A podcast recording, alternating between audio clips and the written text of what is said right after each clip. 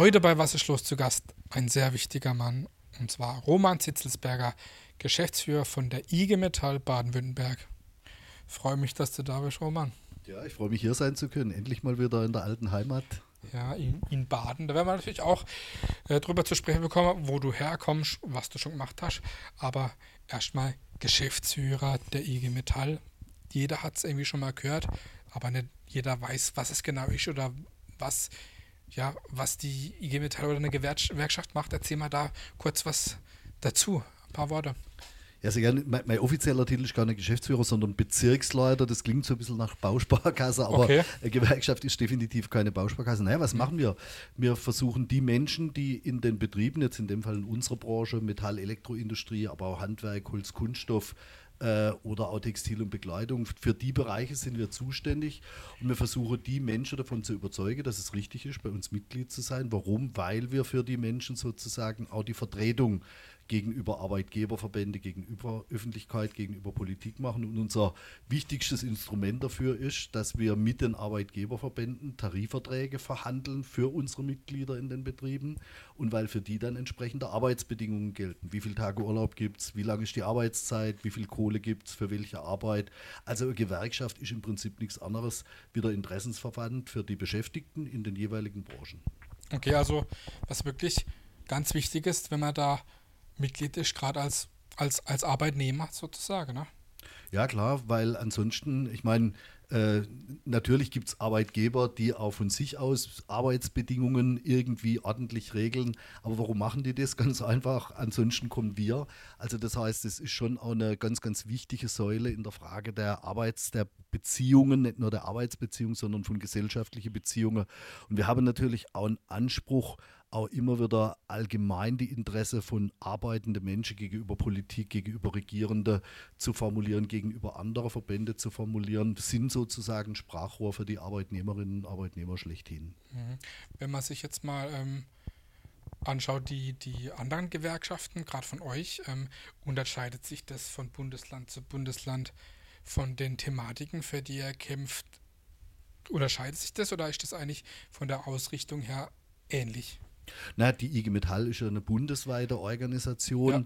und es gibt eine IG Metall, die unterscheidet sich regional, zum Beispiel durch der Dialekt, aber natürlich auch durch besondere Branche. Klar, Baden-Württemberg ganz stark Automobil. automobillastig, aber auch Maschinenbau in anderen Bereichen, in andere Bereiche spielen andere Branchen eine größere Rolle. Was weiß ich, wenn man an Nordrhein-Westfalen denkt, gibt es immer noch die Stahlindustrie, die da eine wichtige ja. Rolle spielt. Oder wenn man an die Küste denkt, spielt nach wie vor noch Schiff, Schiffbau eine gewisse Rolle. Also das heißt, es ist dann je nach äh, Region auch Branchen unterschiedlich. Aber ich sage mal, diese, diese Grundsatz Grundsatzfrage, unter was für Bedingungen arbeiten Menschen in der Betriebe, äh, das ist schon ziemlich einheitlich von der Vorgehensweise. Hm. Du hast ja gesagt, ihr, ihr, ihr, setzt euch für die Bedingungen, für die Arbeitsbedingungen ein, ganz klar, aber die, die Hauptaufgabe ist ja eigentlich schon die Sicherung der Arbeitsplätze. Ne? Ja klar, das spielt eine ganz, ganz große Rolle, gerade in Zeiten der Unsicherheit, die wir jetzt die letzten zwei Jahre erlebt haben. Und da ist vielleicht auch nochmal wichtig zu erklären, dass wir eben nicht nur dann mit den Arbeitgebern äh, in den Unternehmen oder in, mit den, mit den äh, Verbänden der Arbeitgeber reden, sondern beispielsweise auch mit der Politik. Also ganz mhm. konkrete Anforderungen stellen, sagen, Leute, ihr müsst dieses Instrument Kurzarbeit nochmal verbessern. Ihr müsst dafür sorgen, dass mit Kurzarbeit die Beschäftigten eben nicht ihren Arbeitsplatz verlieren äh, und machen uns insofern auch stark. Also ich sage jetzt mal im besten Sinne des Wortes, machen wir da auch Lobbyarbeiten, das recht erfolgreich. Und gerade in Krisenzeiten ist natürlich dieses Thema äh, Sicherung der Beschäftigung enorm wichtig, aber gerade jetzt hohe Inflationsraten ist natürlich ganz klar auch die, der Ruf der, der beschäftigten Menschenskinder. Äh, uns rinnt sozusagen das Geld durch die Finger, Energiepreise, Sprit teurer und so weiter und so fort. Dann äh, geben wir natürlich schon gegenüber den Arbeitgebern das Signale, Leute, da müssen wir jetzt dieses Jahr wieder über Tariferhöhungen reden, aber in dem ganz konkreten Fall muss jetzt die Politik auch ganz, ganz dringend über das, was sie bisher schon gemacht haben, mal die Preisbremse reinhauen. Gerade was Energiekosten, was mhm. Benzin, was Heizkosten Klar, etc. betrifft. Mhm, warum ist es wichtig für äh, in einer Gewerkschaft zu sein und was hat jetzt genau der, der Arbeitnehmer für einen Vorteil daraus? Naja, zunächst mal ist es deshalb wichtig, drin zu sein, weil wenn niemand drin ist, dann gibt es uns nicht. Und wenn es wenn, wenn, wenn, wenn, uns Nur nicht gemeinsam gibt, ist man stark. Genau, wenn es uns nicht gibt, dann sind wir natürlich genau in der Situation, dass wir eben nicht Arbeitsbedingungen gestalten können. Auf der einen Seite, dass wir nicht gehört werden.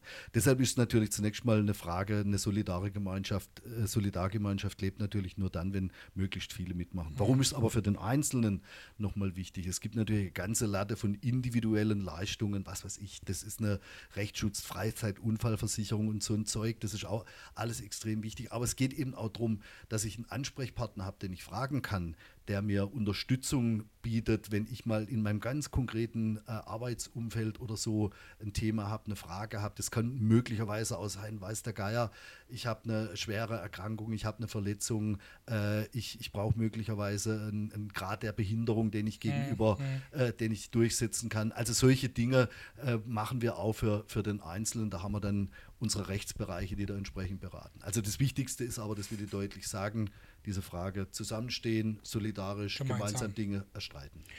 Ist doch sicherlich auch äh, spannend für dich oder auch was Besonderes, wenn man, ich sage jetzt mal, der oberste Verhandlungsführer ist. Oder klar hast du auch ein Team, aber das ist doch sicherlich auch was ganz Besonderes, oder?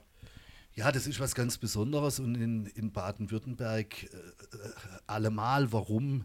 Weil die, die Tarifgeschichte der IG Metall ist ohne Baden-Württemberg sich nicht vorstellbar. Ja, le legendäre Namen wie Willy Bleicher oder Franz Steinkühler waren, waren meine Vorgänger, meine Vorbilder sozusagen, mhm. Die gerade in den 60er und 70er Jahren Unglaubliches geleistet haben, ganz, ganz wesentliche äh, soziale Fortschritte durch Tarifverträge errungen haben. Und das, da, da denkt man dann schon, oh, Bau, äh, jetzt bin ich derjenige, der das genau, machen darf. Genau. Das macht einem natürlich schon stolz, aber ich sage ausdrücklich ehrfürchtig, das ist natürlich auch ein großes Erbe, äh, das man da antritt. Da hat man auch eine große Verantwortung. Aber das ganz, ganz Wichtige ist, und das hast du schon richtigerweise gesagt, auch wenn man vorne dran steht, äh, der, wo vorne dran steht, das ist der, den man sieht, der mal im Fernsehen ist oder sonst irgendwas. Klar. Aber der ist nichts ohne seine ganzen Leute, ohne sein das Team und vor allen Dingen nicht ohne seine vielen Menschen in den Betrieben, die dann natürlich auch unterstützen, wenn es drauf ankommt. Mhm. Wie kann man sich denn so eine Verhandlung vorstelle, gerade mit so einem ja, großen Automobilkonzern. Meine, ja, sitzt man da dann zusammen an einem Tisch, gibt, schmeißt sich Angebote hin und her und der eine sagt das und das oder wie kann man sich sowas im Grobe vorstellen, wie sowas abläuft? Ich meine, da arbeiten ja auch viele Leute daran und Personalräte und so weiter und so fort und viele, ja, aber wie kann man sich sowas im Grobe, so Tarifverhandlungen? Ja, also das, das, Wichtigste ist, dass natürlich vor allen Dingen die Kolleginnen und Kollegen, die an der Betriebe Verantwortung übernehmen, äh, also äh, die Betriebsratsvorsitzende, die Vertrauensleute etc., die in den Betrieben eine wichtige Aufgabe haben, das sind ja auch Gewerkschafterinnen und Gewerkschafter, das sind ja unsere wesentlichsten Leute in der Betriebe, gemeinsam mit uns überlegen, Mensch, wie geht man denn an so eine mhm. Verhandlung hin, gerade jetzt hier in der Region, äh, der bekannteste mit Sicherheit der Michael Brecht, als Daimler Truck Gesamtbetriebsratsvorsitzender, ja. äh, hier in Gaggenau der Betriebsratsvorsitzende. Das ist natürlich einer meiner wichtigsten Leute sozusagen, der mit mir zusammen auch ganz, ganz vieles in den letzten Jahrzehnten im wahrsten Sinne des Wortes positiv ausgeheckt hat. Ja. Na, man überlegt sich lang, äh, was ist denn sozusagen das, was, was wichtig ist? Geht es jetzt gerade eher um Beschäftigungssicherung? Geht es jetzt um mehr Entgelt? Muss man vielleicht auch neue Dinge machen? Was weiß ich, ein Wahlrecht? Die Leute können zwischen dem einen oder anderen entscheiden. Und das diskutiert man dann mal vor, versucht mal herauszufinden, was interessiert die Beschäftigten. Das ja. ist immer ganz, ganz wichtig, da Rückmeldungen zu kriegen. Und dann redet man natürlich auch mit dem Arbeitgeberverband drüber, mit Südwestmetall und sagt, Leute, wir werden in der nächsten Tarifrunde euch mit diesem und jenem Thema konfrontieren. Äh, manchmal kommen die auch mit eigenen Ideen, das finden wir dann nicht so sexy. Mhm. Ähm, und jedenfalls äh, beginnt man dann äh, zunächst mal, bevor das das Licht der Welt erblickt, äh, erstmal hinter den Kulissen so ein bisschen vorzusondieren, wie könnte das ablaufen. Und dann gibt es, äh, gibt es sozusagen ganz feste, klare Regeln, wie dann solche Verhandlungen ablaufen. Okay. Äh, es hat immer mal einer den Vorsitz, ja, mal habe die den Vorsitz, mal habe, habe wir die Verhandlungsführung. Und dann beginnt man zunächst mal sich die Sicht auf die wirtschaftliche Lage, auf die Bedürfnisse der Menschen, auf die Situation der Betriebe zu erklären. Und dann nähert man sich so Stück für Stück. Und Ähm, am Ende äh, ist es dann so, dass dann diese ganze Frage der Argumente natürlich wichtig sind, aber es ist schon sehr, sehr entscheidend, dass beide Seiten wissen, wir begegnen uns im nächsten Jahr wieder und wir brauchen jetzt irgendeinen Kompromiss, der für beide, der für ja, beide ja. ertragbar ist. Und wenn es sich nicht geeinigt wird, dann kann es Streit geben. Genau, also das ist ja das extrem Wichtige. Äh, da kann ich so viel argumentieren, wie ich will. Wenn die Arbeitgeber nicht sehen, dass die Menschen in der Betriebe dahinter stehen, äh, dann, dann, dann, dann wird es nicht funktionieren. Und deshalb äh, wird immer, ah, das sind nur Rituale. Nee, das sind keine Rituale. Da geht es auch schon darum, die Mächtigkeit einer Gewerkschaft hat wenig mit der Argumentationskraft dessen, der vorne dran steht, zu tun. Ein bisschen natürlich schon. Klar. Aber vor allen Dingen stehen die Menschen hinten dran, sagen die, die, die Masse, die Masse genau. auch, klar. Und das, das macht es aus. Ja. Wie sieht denn so ein Arbeitsalltag von dir aus? Ich meine, das kann man bestimmt nicht verallgemeinern, weil oft unterschiedliche Dinge passieren, aber ja. Also das ist, also ich kenne in meinem... Es gibt gar keinen Alltag. Es gibt keinen Alltag. Das, es gibt so ein paar feste Termine, wie jetzt heute hatte ich meine Geschäftsführerinnen und Geschäftsführer aus meinen 27 baden-württembergischen Geschäftsstellen zusammen, habe mit denen sozusagen den Fahrplan äh, für die nächsten Wochen besprochen. Äh, das ist jetzt so was, wo alle vier Wochen sich wiederkehrt. Aber das ist sozusagen äh, eins der wenigen fixen Termine. Im Regelfall muss man davon ausgehen, ich habe äh, ganz, ganz viele äh, Termine jeden Tag, wo ich von Einzelabsprache mit meinen Leuten, die natürlich, ich habe ein, ein, Team direkt um mich rum mhm. von 50 Leute, ich habe 27 Geschäftsstelle, wo meine Geschäftsführerinnen und Geschäftsführer sagen halt so, wir haben dieses Thema, jenes Thema. Ich werde natürlich auch unmittelbar mit Thema, gerade aus den großen Unternehmen, aus den großen Konzernen gefordert, auch weil ich da zum Teil äh, Aufsichtsratsmitglied bin oder bei, bei ZF beispielsweise sogar stellvertretender Vorsitzender, wo ich Themen habe. Und dann passiert natürlich immer irgendwas Unerwartetes jeden Tag, ja, ja wo, wo, wo, Überraschungen hochkommen. Das kann mal was Erfreuliches sein, was es ich, eine große Firma hat einen Auftrag gewonnen, braucht dringend Leute oder es läuft mal was gründlich schief. Solche Dinge landen sehr, sehr häufig bei mir und dann muss ich halt einfach gucken, dass ich da mithilfe zu klären äh, und das ist auch häufig, wenn es darum geht, was weiß ich, die Auftragsvergabe für ein wichtiges Produkt. Jetzt hier bei, bei Schäffler in Bühl ging es mhm. darum, kommt der Elektromotor dahin. Ja. Äh, das war ganz, ganz wichtig. Und da werde ich dann natürlich auch eingeschaltet, meine Kontakte zur Politik sozusagen natürlich. auch zunutze. Äh, und, und, und es ist aber total schwierig, das als Alltag zu beschreiben. Klar, das ist aber auch das, das Besondere. Ich meine, ähm, du hast, sag mal, deine IG Metall-Karriere sozusagen gar genau begonnen. Ähm, erzähl mal ein bisschen was, was du überhaupt gelernt hast.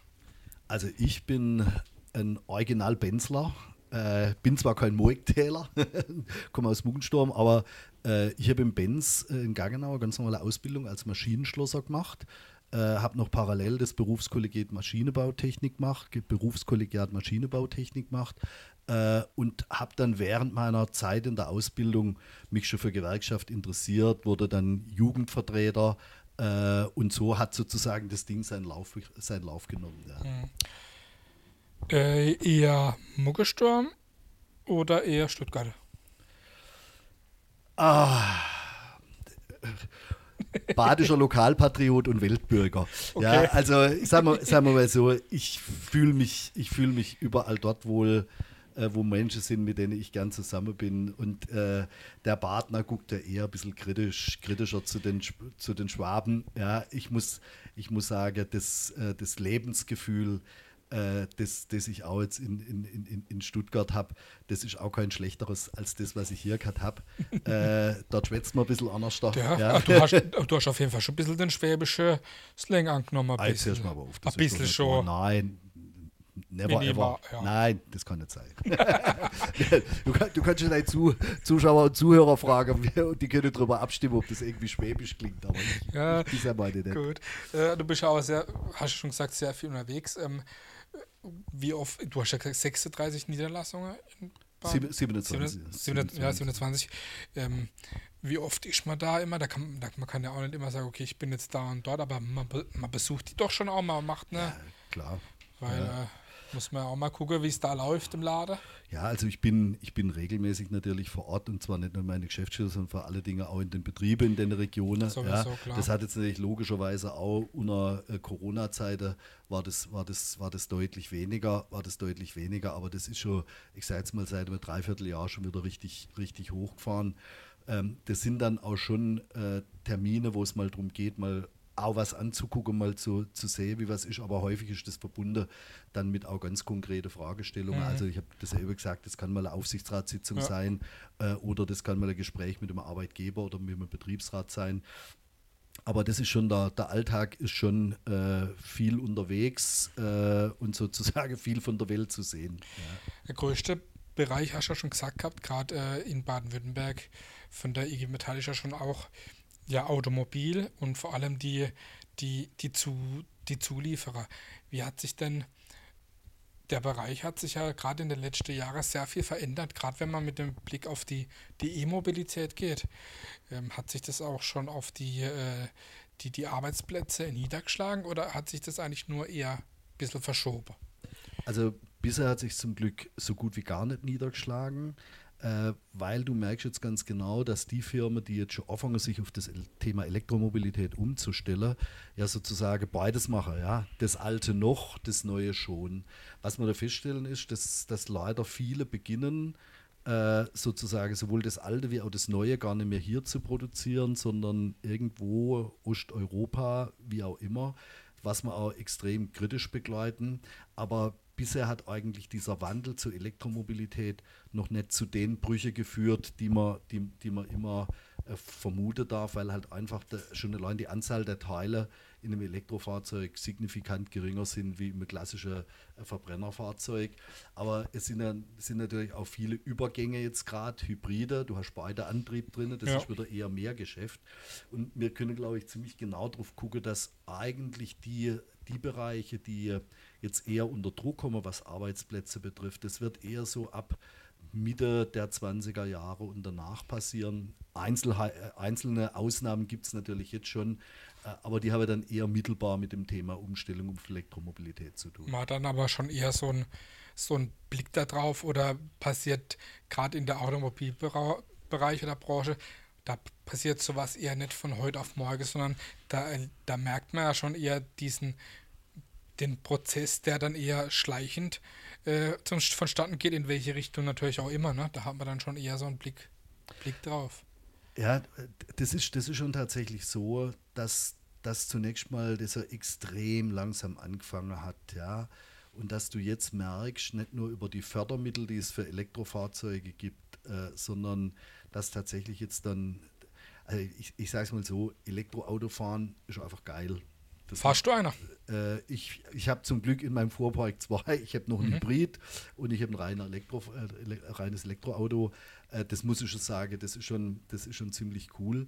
Ähm, aber natürlich äh, denke ich nicht nur, oh, das ist aber cool, Elektroauto zu fahren, sondern oh, was macht das mit der Arbeitsplätze von der Kolleginnen und Kollegen? Klar. Aber we- wenn ich jetzt mal aus Sicht vom, vom Käufer, vom Verbraucher denke, sobald das, das einigermaßen erschwinglich ist, sobald das die Ladeinfrastruktur steht, äh, so, so, solang, wenn, man, wenn man da mal das Gefühl hat, ich muss mir nicht die Sorge machen, äh, dass ich nach äh, 150 Kilometer stehen bleibe, ja, also das, was man Reichweite Angst nennt, wäre das natürlich, je mehr das davon überzeugt sind, dass das geht, desto mehr wäre sich auch ein Elektrofahrzeug kaufen und dann beginnt, dann beginnt der Wandel. Es fängt immer langsam an und irgendwann geht es dann sozusagen steil nach oben und das ist genau das, was ich meinte. Das wird in der zweiten Hälfte der, der 20er passieren.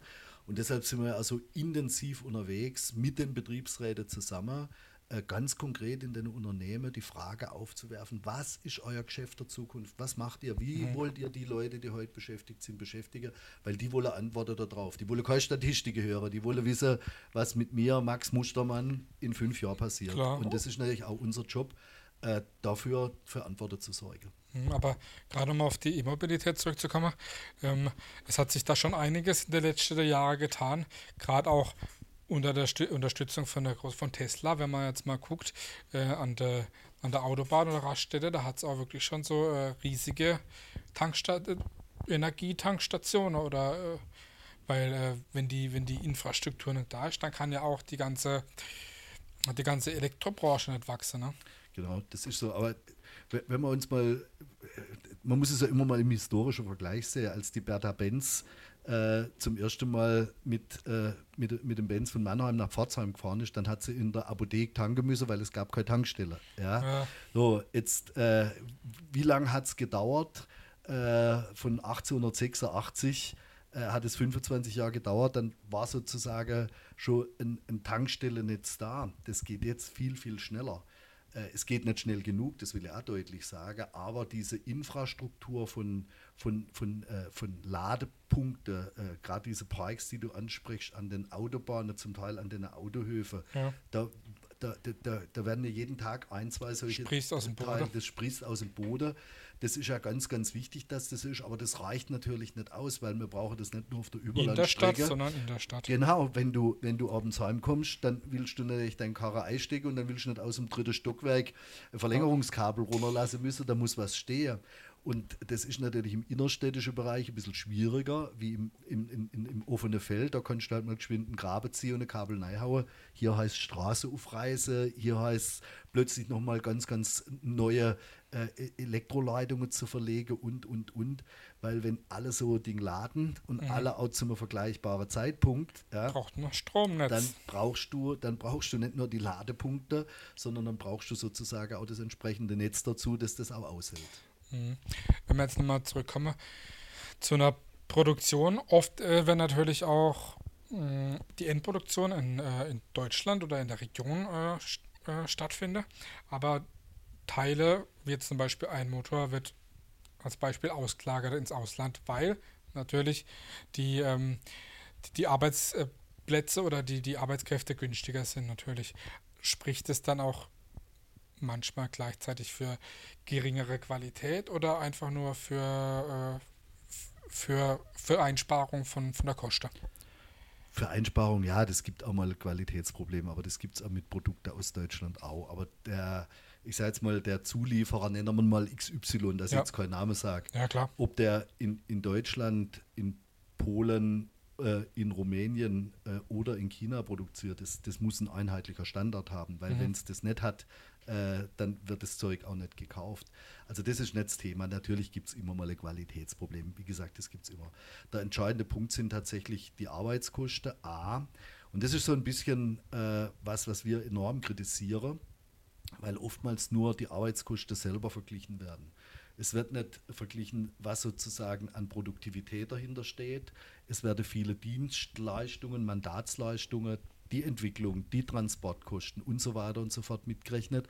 Aber was natürlich zunehmend auch Sorgen macht, das ist äh, die, das ganze Vergaberecht der EU wirtschaftlich starke Regionen wie Baden-Württemberg, äh, die gucken bei der, bei der Förderung bei der EU in die Röhre, mhm. äh, während andere Regionen in Osteuropa gefördert werden, weil das noch keine solche prosperierende Gegenden sind. Das ist aber natürlich totaler Kappes, wenn die eine gut funktionierende Re Region dadurch ausblutet, dass man den anderen sozusagen Fördermittel zukommen lässt. Äh, das, macht, das macht sozusagen gerade äh, ziemlich Sorgen, dass sie mal unterwegs zu sein, Leute, das muss dringend geändert werden, weil ja. Sonst entsteht ein unfairer Wettbewerb. Und deshalb ist nur dieser Blick auf Arbeitskosten, Arbeitskosten natürlich äh, Quatsch, sondern ich muss das Ganze als angucken. Gesamtes. Und ich muss natürlich auch, wenn ich auch will, dass so eine, dass, dass, dass so eine EU-Förderung auch gut funktioniert, da auch das Augenmaß bewahren und kann nicht die einen zu Lasten der anderen sozusagen pimpern. Mhm. Äh, das ist, glaube ich, schon nochmal, äh, das ist, glaube ich, schon nochmal so ein Punkt, mit dem wir uns intensiv auseinandersetzen setzen, äh, weil ansonsten natürlich der Druck auf die Arbeitsplätze ungleich größer steigt. Mhm. Kommen wir nochmal zurück zur Gewerkschaft. Euer Motto ist Solidarität gewinnt. Erzähl mal da nochmal ein paar Worte drüber. Naja, wir haben für viele, für viele äh, Kampagnen auch immer so ein Kampagnenmotto, ähm, äh, das, uns, das uns da einfällt. Das Thema Solidarität gewinnt, äh, das war uns extrem wichtig am Beginn der Corona-Pandemie, weil wir haben gemerkt, plötzlich ist alles andere wie alles, was wir jemals erfahren haben. Äh, weil das Wesen einer Gewerkschaft funktioniert nur dann, wenn wir mit den Menschen sprechen können, wenn wir die sehen, wenn die am Arbeitsplatz sind, wenn wir, wenn wir, sie, wenn wir sie sozusagen auch äh, diskutieren kann, beteiligen kann, Rückmeldungen kriegt und, und, und.